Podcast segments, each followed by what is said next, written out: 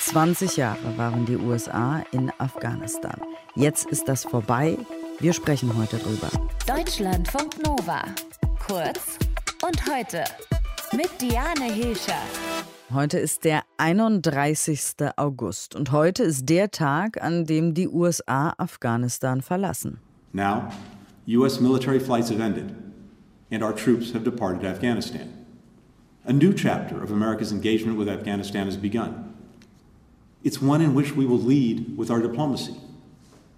The military mission is over.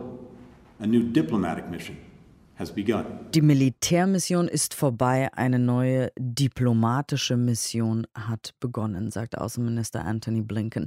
Es ist alles in allem schon sehr schmerzhaft. Die Taliban haben wieder die Macht übernommen. Tausende Menschen wollen aus Angst vor den radikalen Islamisten fliehen. Ein paar wurden rausgeflogen, aber nicht alle. Die Evakuierungsflüge der US-Soldaten sind jetzt erstmal beendet. Ich habe heute Morgen vor der Sendung schon mit unserer Korrespondentin in Washington, Doris Simon, gesprochen und sie gefragt, wie denn jetzt die Bilanz der Evakuierungsflüge aus US-Sicht ausfällt.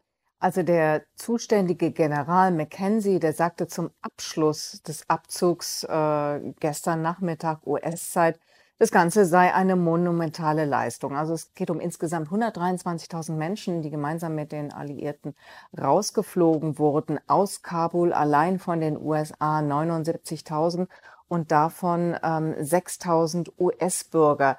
Und eigentlich eine wirklich großartige Leistung, aber natürlich total überschattet durch dieses Attentat bei dem über 100 Afghanen, aber aus US-Sicht vor allem 13 US-Soldaten umgekommen sind und ähm, viele verletzt wurden. Das hat die chaotischen Begleitumstände beim Abzug in den letzten Wochen so sehr bitter werden lassen. Und das bestimmt hier auch die Debatte in den USA. Dazu kommt, dass eben nicht jeder Amerikaner aus Afghanistan rausgeholt werden konnte, der dies wollte, das Außenministerium hat gestern gesagt, man geht davon aus, dass es vielleicht 100, allerhöchstens noch 200 ähm, Menschen mit US-Pass sind, die noch gerne raus wollen aus Afghanistan, die nicht evakuiert werden konnten. Das sind in der Regel Doppelstaatler. Und es gibt eine Zusage, dass auch die rauskommen aus dem Land. Das wird dann aber auf diplomatischem Wege erreicht werden müssen. Und jetzt waren am Freitag noch 5000 US-Soldaten am Flughafen von Kabul. Sind die jetzt wirklich alle weg? Ja, da wurde der General explizit nachgefragt. Jeder Einzelne ist weg. Als letzter hat Chris Donahue das Flugzeug, die Militärmaschine, die letzte bestiegen, der Leiter der 82. Airborne Division. Das war der letzte Soldat nach 20 Jahren Krieg in Afghanistan der USA, der das Land dann verlassen hat. Wie wird jetzt dieser letzte Tag besprochen in den USA? Welche Bedeutung hat dieser Tag? Du hast es gesagt, 20 Jahre Militäreinsatz in Afghanistan. Das ist schon Wahnsinn. Im Augenblick dominiert hier in den USA die Diskussion über die letzten Wochen. Gar nicht so sehr die Frage, war der Abzug richtig? Klar, auch da gibt es Kritiker, aber eben, das hätte doch irgendwie anders geplant sein müssen. Es ist einfach furchtbar, die Zustände am Flughafen, dann der Anschlag, ähm, Menschen, die zurückgelassen wurden. Es geht ja nicht nur um 100 bis 200 US-Bürger, sondern es geht auch um viele Ortskräfte. Nach dem Terroranschlag durch die IS-Kämpfer am Donnerstag haben die USA ja auch noch mehrere Angriffe auf den IS durchgeführt. Wie geht es da jetzt weiter?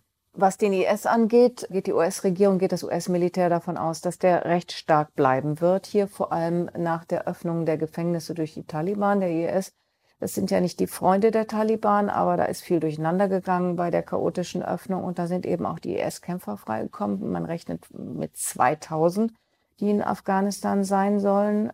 Und ich nehme an, die USA werden das weiterhin im Auge ähm, beziehungsweise im Visier behalten. Ansonsten haben die USA ja als einen ihrer Hauptgründe für den Abzug aus Afghanistan genannt, dass Al-Qaida besiegt sei, der Terror dort eben nicht mehr von dort komme. Da haben wir in den letzten Tagen gesehen, dass er nicht mehr von Al-Qaida kommt, aber eben trotzdem immer noch da ist. Insofern werden die USA Afghanistan wirklich auf der Landkarte behalten müssen, all der Länder, die sie sowieso im Blick haben wegen Terrorgefahr und Bedrohung für ihr eigenes Land. Wissen Sie denn schon, äh, also die USA, ob sie sich weiter irgendwie in Afghanistan engagieren werden, auf irgendeine andere Art und Weise?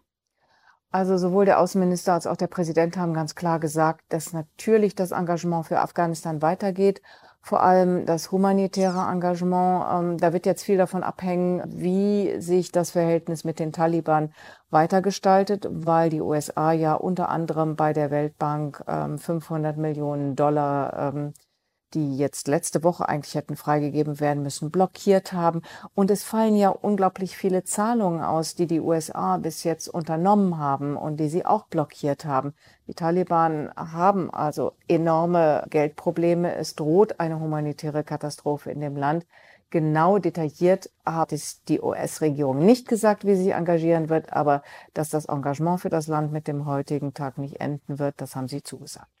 Dankeschön, Doris Simon, unsere Korrespondentin in Washington. Eben kam noch eine Eilmeldung, dass ein Taliban-Sprecher mitgeteilt hätte, die Taliban wünschten sich gute diplomatische Beziehungen zu den USA. Mal sehen, Experten und Expertinnen sind da ja sehr skeptisch, was sowas betrifft, solche Aussagen. Deutschlandfunk Nova. Kurz und heute.